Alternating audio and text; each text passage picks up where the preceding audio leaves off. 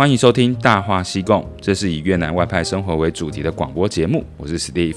那《大话西贡》除了分享如何在越南过好生活，我们长期关注职涯、投资、家庭感情，甚至健康等等生活议题。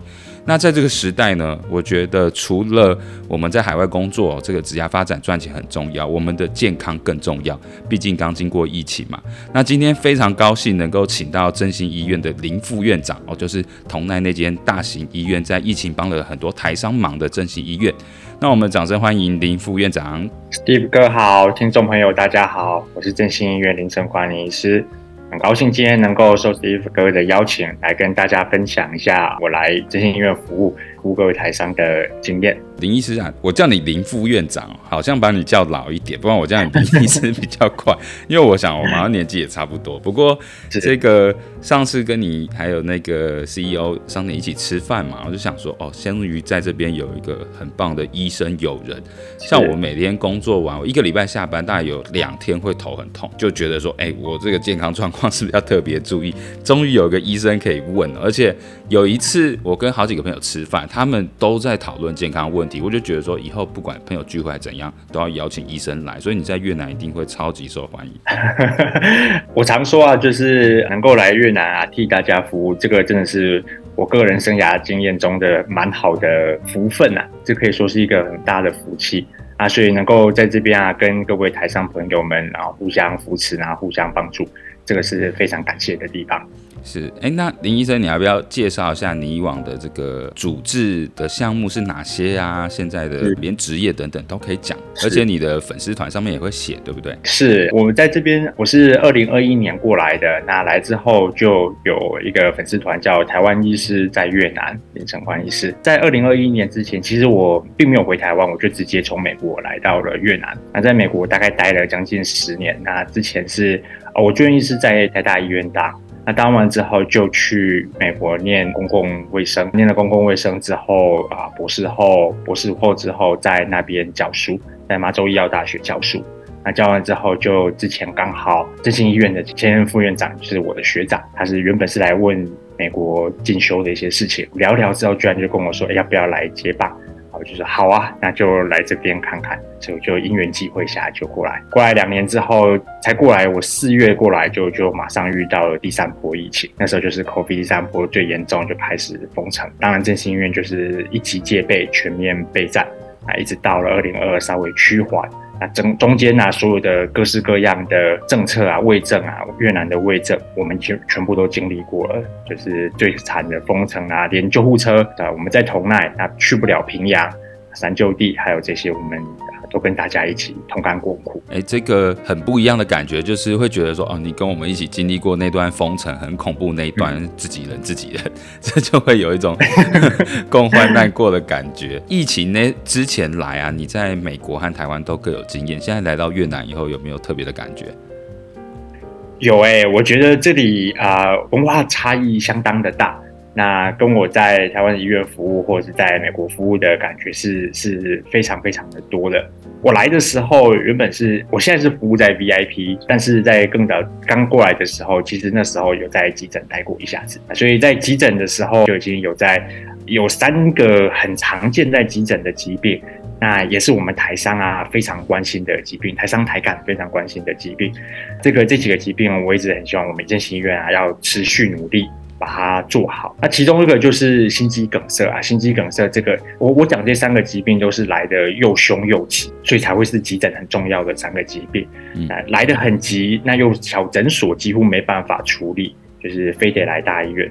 那我想大家台上台干应该是很清楚哦，公立医院在越南基本上是很多人其实蛮害怕的，大水户医院啊，胡志明医药大学医院，这个大家都可以讲，因为大家是都很清楚。嗯嗯对，进去我常我第一次听说啦，就是来的时候几个月我就听说，就是急诊的一张病床可以放上三个人名，就是一张床给三个人。我说这什么意思啊？一个睡床床上，一个睡床下，因为那个急诊床下面是那个铁的栏杆嘛，哦，放杂物的。我们台湾在二三十年前台大医院那个会把急诊床一位难求，所以把急诊床放到墙边，嗯，这个走廊走道上。就已经被人家骂的要死了。现在居然在越南，居然还可以看到一张床按三个人的，嗯、所以一个躺床上，他们自己去讲好。你还没讲一个床上一个床下，他还有一个人坐着哦，旁边的那个病椅床，哦、那个家属家属椅就是他的。哦，对 对哦，这个是很精彩很精彩啊！所以那个医师要找病人的时候，牌子掉点滴的地方啊，就会掉那个号码牌，嗯嗯、对，先喊啊四之一、四之二、四之三这样去找人。啊，所以大家其实蛮怕去公立医院的。那可是急诊的三个很急的疾病呢，遇到急诊又非去不可。那举例来讲哦，其中一个心肌梗塞，如果心肌梗塞的诊断本来就已经不容易了，那更厉害的是从到急诊，如果真的是心肌梗塞、急性心肌梗塞的话，现在国际的能够追求的，台湾大部分的医院也都在追求。九十分钟能够进到导管室，所以这是一个分秒必争的疾病哦。那如果你还病患多到无法处理，那这个优先权，那再加上语言不通，基本上优先权都不会给到台湾人，不止台湾人啦，韩国人啊、中国人啊，或者是外国人也好，其实都蛮困难的。所以在公立医院，反而在做心肌梗塞这一块呢，也没办法争到九十分钟内进到导导管室放上支架，或者是 CAS，或者是那个气球。嗯，所以这个心肌梗塞是急诊一个很大的疾病，然后很重要的一个疾病，而且这个对后续啊整个台伤台干的复健是经济负担也好，生命的负担也好，都是一个很很重要的一个疾病。这个我是蛮有感觉，因为我有家人在之前我外派哦，在两三年前的时候也是心肌梗塞哦，那个也是超紧张。但是，嗯，心肌梗塞它具体的表现是怎么样？我怎么知道说，哎，我旁边这个人或是我就是心肌梗塞？典型的心肌梗塞啊，包括了喘、胸闷、胸痛，那冒冷汗，有些人甚至会到右肩痛、左肩痛，或者是痛到后背痛。嗯，那这个是典型的表现。不过在特别是女性或是老人家，常常有一些不典型的心肌梗塞的表现，啊，包括说以咳嗽、干咳来表现，或者是以就是觉得心头呃胸闷啊不舒服啦，感觉好像有恶心呕吐啊这样子表现，所以其实并不清楚哦。但是只要我们都很警醒啊，只要稍微有这样子的可能，抱怨胸闷胸痛，抱怨有。呃，冒汗啊，头晕啊，不舒服，我觉得我就会建议，那我们至少要把这个，因为很重要的疾病，就先查。那心肌梗塞比较常见的风险因子，当然包括高血脂、三高，对，三高，高血脂、高血糖。那还有高血压，这三个是最常见的。所以，我们外派通常哦，家人都没有办法一起到越南的话，要特别关心自己的家人啊，尤其是你家人已经有三高这个风险的。因为这件事我真的是有亲身经历过，而且我这次过年回去的时候，我的爸爸还有他的同龄人他们一起聚会的时候，每个人都有一个小钢瓶拿出来挂在钥匙圈上面。那我说这是什么？他说那个是救命药，你发现不对的时候马上先吃两三颗。然后每一个七十岁以。上老人家都说我也有，我也有，好像大家都有手机这样子，你知道吗？对啊，这个救心诶，就是救心的药丸，这个其实已经蛮普遍啊。大家这个在台湾其实是蛮丰，就是这个医疗知识挺丰富的，大家都知道含这个救心药丸。那含完之后十五分钟如果没效，再含第二颗；第二颗如果没效，再含第三颗；三颗如果都没效，就直接送急诊。这真的是我这次回台湾，我才真的看到，每个老人家都说我也有，我也有，真的是 不知道选啊。那而且他那个钢瓶是一个小小。的不透光的，对不对？对，对，对，里面就是消化甘油哦。所以，我们刚才一直在一直讲，就是说，我们台湾人在海外，如果是公立医院，你遇到要急诊这三大病，你可能会遇到医疗资源、语言不通等等的困难呐。所以，第一个是心肌梗塞，那第二个是什么？第二个是脑中风哦。那脑中风这个事情也是要抢急抢快的。脑中风的病人有两大类。第一大类是所谓的出血性中风，也就是血管破掉啦，那或者是意外造成的血管破掉啊，这个是出血性的。那另外一大类其实更常见是梗塞性的，就是也许有栓子跑到脑血管里面造成的堵塞，或者是血管啊一直在狭小所造成的堵塞。那这个堵塞型的梗塞型的脑中风其实更加的常见。那堵塞型的脑中风呢，基本上要争取所谓的黄金三小时，最长最长不超过四点五个小时。那有机会打所谓的血栓溶解剂，那打掉之后呢，就有机会呃就把血管疏通。这个是关键哦，因为如果四点五个小时内没有打到的话，那接下来目前的实证医学就认为比较没有效，就不需要再打了。哦，那也就是说，这个这个事情要抢时间，最难的其实是被发现，就是很多人都轻忽了。如果是马上的一手一脚不能动，或者是单边的手脚不动啊，这个很明显。可是有些人的表现并不是这样子，有些是比方说讲话不清楚，那或者是感觉异常，就觉得哎、欸、这边怎么肩麻麻的，或者这边怎么麻木麻木的，那或者是讲话的时候哎、欸、好像今天好像就讲的比较不顺这样而已，或者是单边的脸颊这边感觉异常，或是脸有感觉动不太不太好动，那这个反而有时候就会误诊。那或者是有时候是晚上，大家就觉得啊，可能也没这么严重吧，那我拖一下，明天早上再去看。哇，那这样子过了一天，过了一夜之后，就会误了黄金三小时。所以这个是最常见，我们觉得有点可惜的地方。嗯，这听起来蛮恐怖，因为我记得。我在几年前还没有疫情的时候，我有去你们医院做过全身的健康检查，就是你那个 VIP 嘛。然后那时候有一个是全身的断层扫描，扫描完那个你们的医生那时候还是一个台湾医生刘医生吧，他跟我说脑袋里面有个很细的有个血管，好像有点阻塞。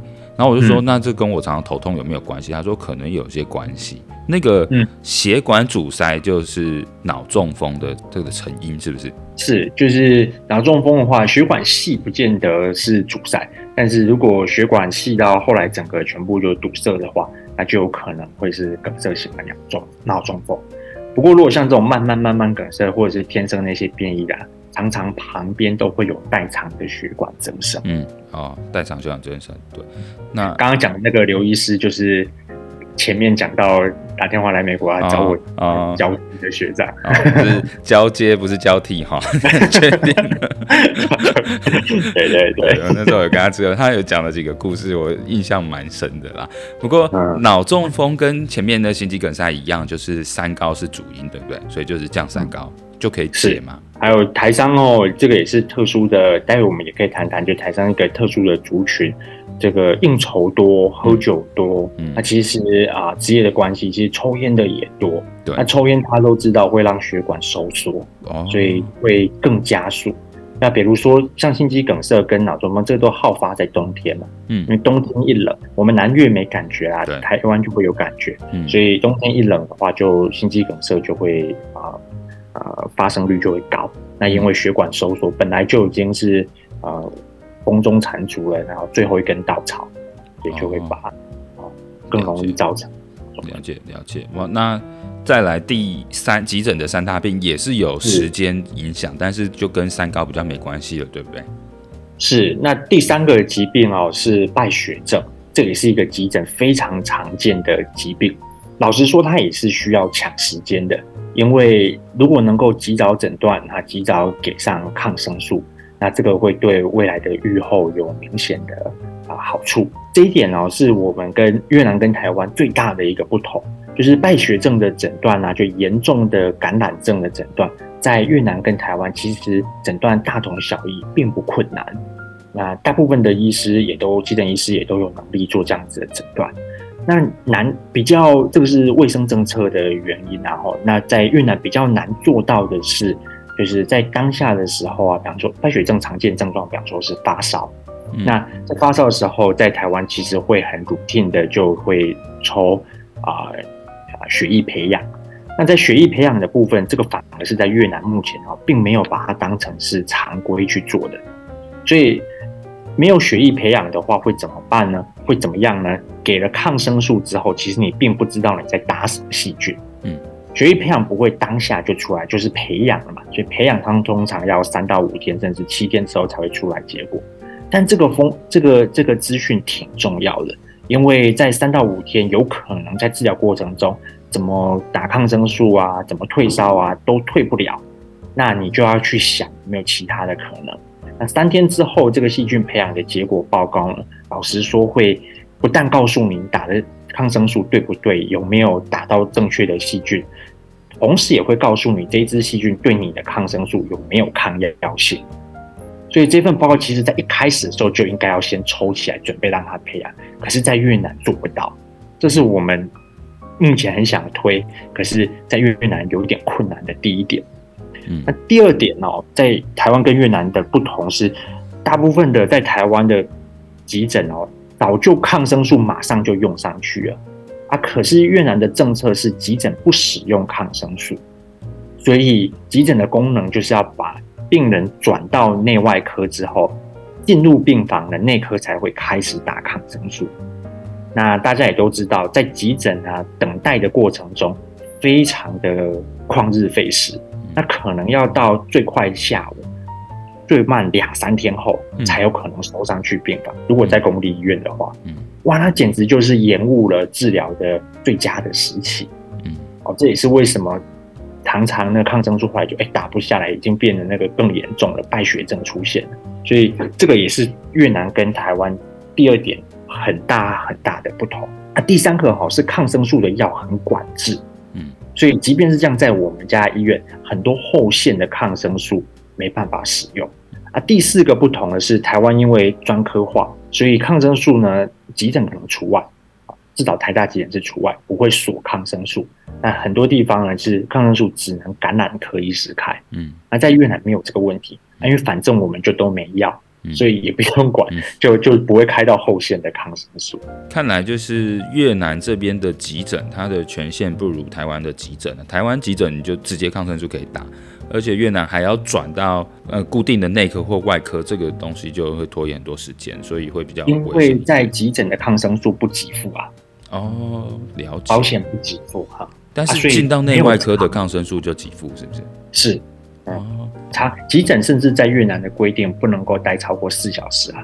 哦，了解，这三个听起来就是都蛮恐怖。我其实刚来外派的时候才三十岁，那时候根本就不觉得说健康是什么问题。你现在讲讲，就让我觉得有点胆战心惊。嗯、对，你是不是有直接遇到过什么案例，或者什么？你现场看到就是台干，也不是年纪大的台商，就是台干就有用到这几个。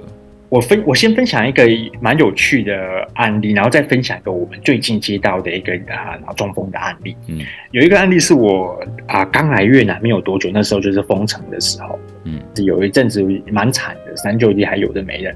我甚至会待在医院啊，因为 COVID 的病人又重，然后那时候还没有疫苗，我们八月多才有疫苗嘛，八九月才有，所以从五月到八月，四月底到八月那段时间，尤其七月的时候是最惨的时候。没有疫苗，然后进来都重症，那那个时候我就直接住在医院。那住医院的时候，有一次实在是烦到不行，然后我们就在医院的外面哦，那时候就走一圈，就沿着医院走，我走了一圈，就哪晓得那时候还没有完全封，还没有封到那个什么小小区都封起来，还没有这样子，就大的城市开始陆续封这样。嗯，然后那时候就有一台那个走走的时候，就有一个机车的爸爸，因为你知道越南那个小巷弄哦。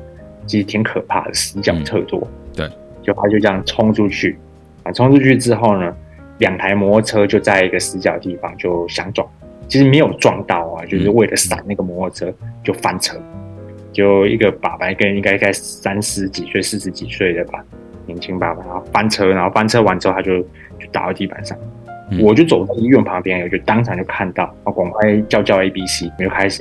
C B C A B，那进去开始做急救，哇，那个那个我也有分享在台湾医师在越南的那个分转，那是我第一次，然后就在路上就看到路倒的病人，嗯、那当然就送我们家医院急诊了，C P R 直接在现场现场 C P R 吸吸之后，那天下着雨，就天雨路滑，你知道雨五月嘛，五月就雨季呀、啊，雨季所以当然就是就是下午就雨，哇，天雨路滑，就这样子，那是我第一次。在医院，我们当然常常看到往生嘛，但是在在路上第一次看到往生，而且是当下就欧卡，欧卡就是到院前死亡哦，那也就死亡，他就会进不来，嗯，进不来，呃，进来之后，我们医院就在隔壁而已，但是救护车要这样绕过去到那个地方，你也知道越南的交通，老实说也很，哦，那次我才有一次很通盘的体验跟检讨，就是光急诊啊，这个这个刚刚没提到。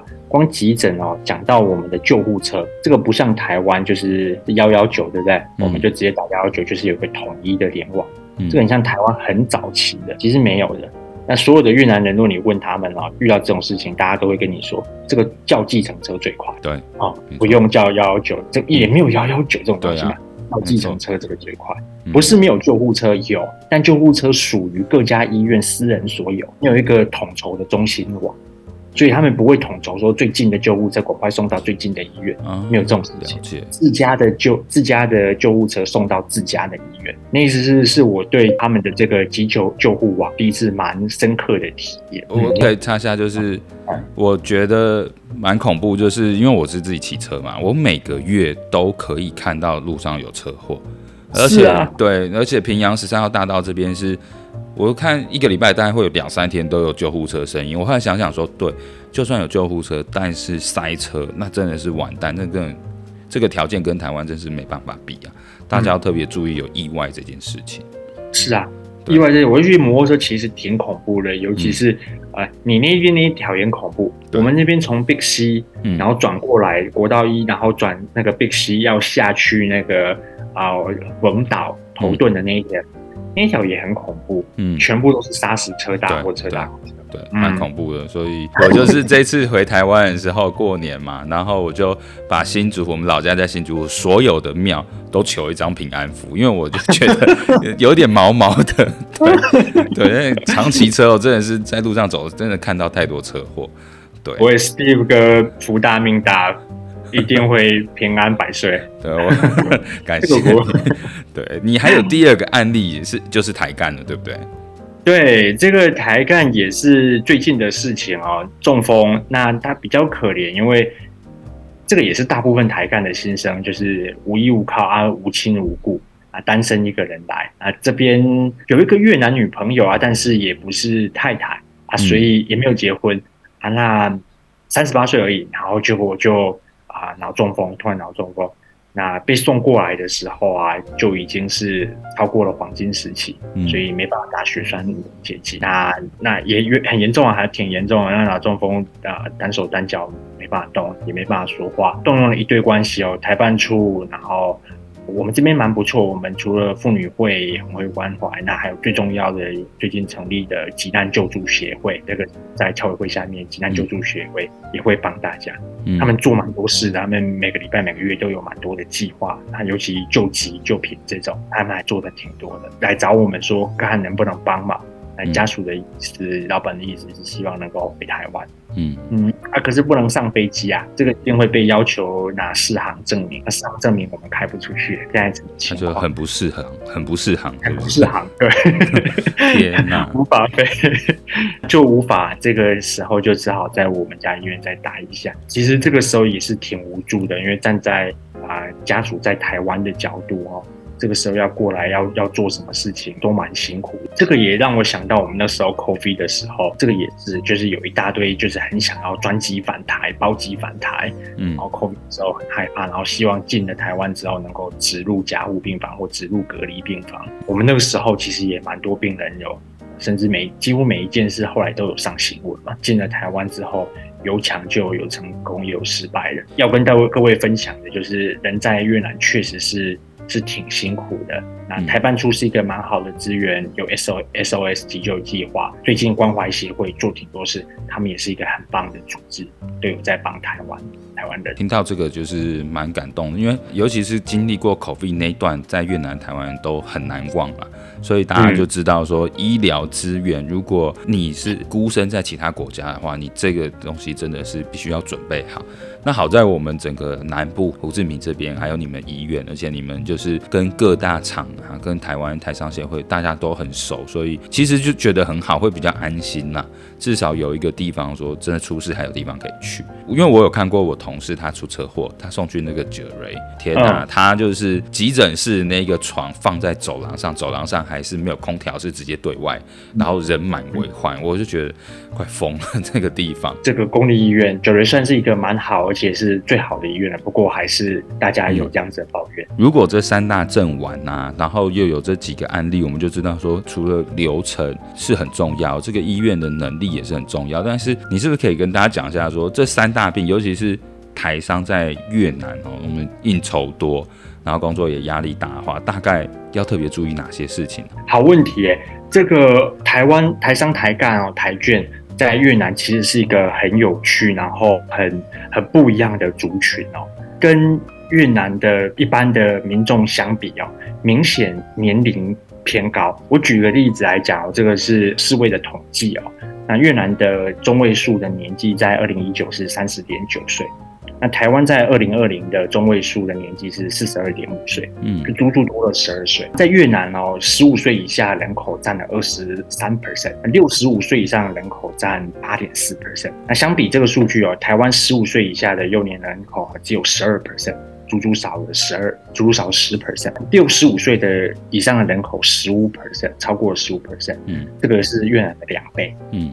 所以很明显，这是一个很年龄很低的越南，相较于台湾是一个年龄较为年轻的一个社会。但是，但是台商台干不是啊，台商光要过来就什么限制啊，说什么要专家要五年的经验，叭叭叭叭，那几乎来的很少低于三十岁，三十岁算是很年轻的了。对对，年轻的台干，至至少应该很少二十五岁以下的啦。嗯，对，就大部分年轻的就是二十五岁、三十岁，这样就蛮年轻的。那更何况还有比较多长辈们啊。台台商们在这边，啊，年纪上当然是比较偏大。那年纪比较大的话，基本上疾病的风险就非常非常的高。嗯，相较于年轻的，嗯、这是第一个不一样的地方。那、嗯啊、第二个是大家都知道嘛，因为台商基本上就是以男性为主。嗯，我这边的病人也是哦，九个男生一个女生嘛。嗯，男性为主的话，有些男性特有的疾病在这边就会比较普遍。嗯，那包括比较年纪比较大的男性长辈，就射护腺的部分嘛。嗯，射护腺肥大啦，哈，男性如果年轻的。老的也是啦，哈，所以在性病筛检这个部分，也是我们着重防范的一块。哦，性病这个，那这个是当然哈，这个我们待会可以再 再聊。性病我们要留到下集专门讲一集，我相信，不管是台商本人或他的眷属太太，一定都很希望林医生好好讲讲这个议题。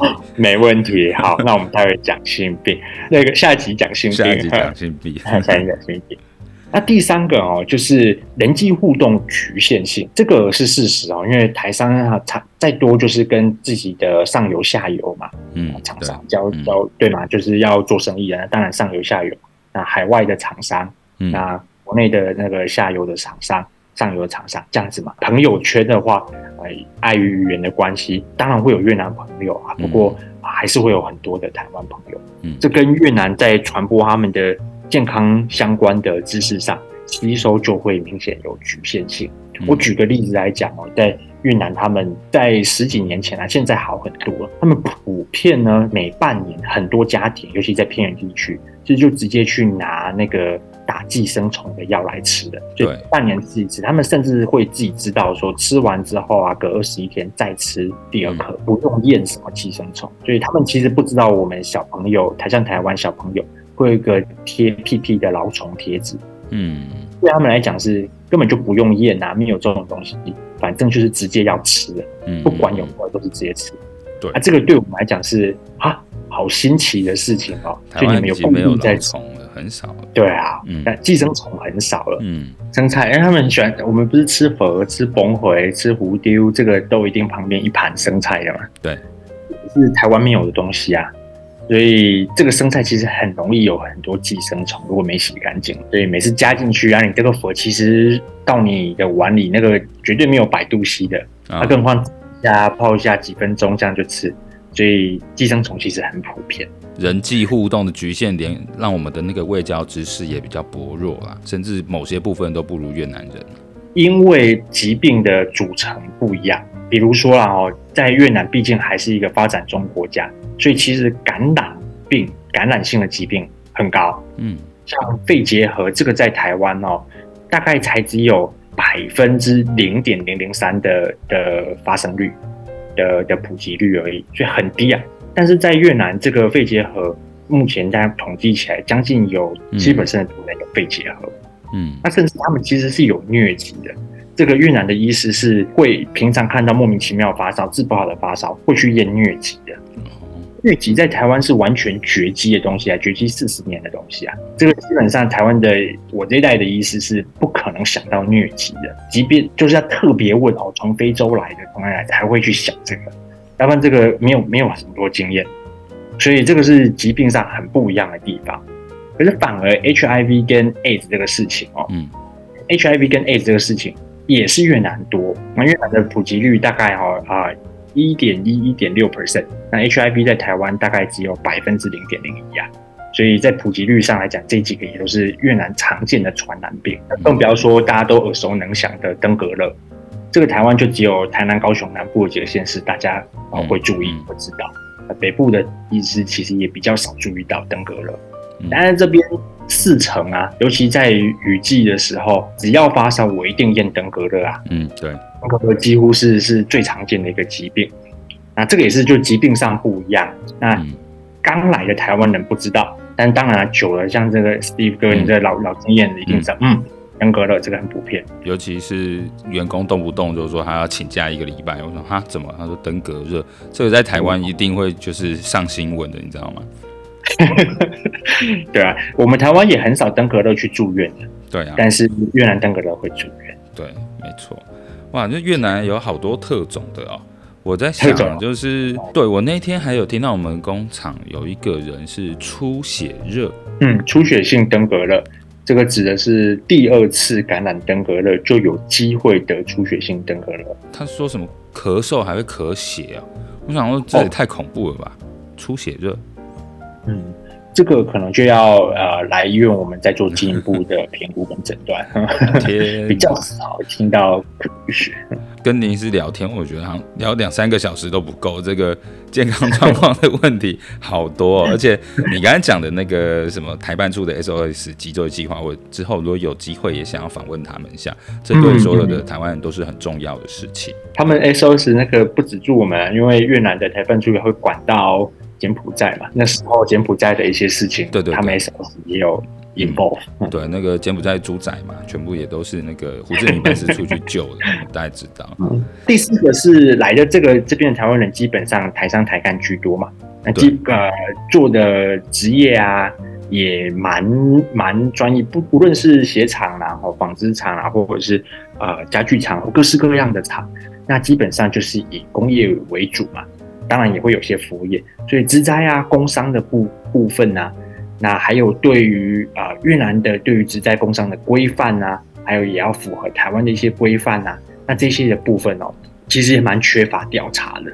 那好消息是，这个也可以跟 Steve 哥分享哦。四月的时候，台大工卫学院呢副院长就会带学生还有团过来，嗯、那他们其实然后做的一些研究就是啊。呃关于台湾人台商台干台眷在越南的疾病的特殊性，嗯、还有工伤啊、职灾啊这方面，是不是风险比较高？嗯、这个我很期待他们研究。那这个研究也是跟胡志明医药大学还有我们医院一起共同的合作案。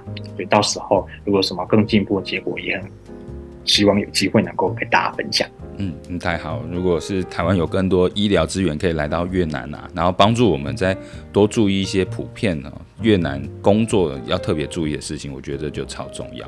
但是今天要聊的太多，不然我们切成上下集，你觉得怎么样？好啊，不错啊，好啊，因为下集要讲的这个性病啊什么，我觉得应该算是重中之重。那不然我们上集先访问到这边，然后谢谢林医生参加我们的访问，而且林医生他有一个自己的粉砖，台湾医生在越南。林晨宽林医生，请大家从 Facebook 搜寻。你有没有 IG 啊？IG 是我个人 IG，还没有那个粉专 IG。哦。那你那个 IG 就留给朋友们，我们以后愿意出来吃饭的时候当做咨询用。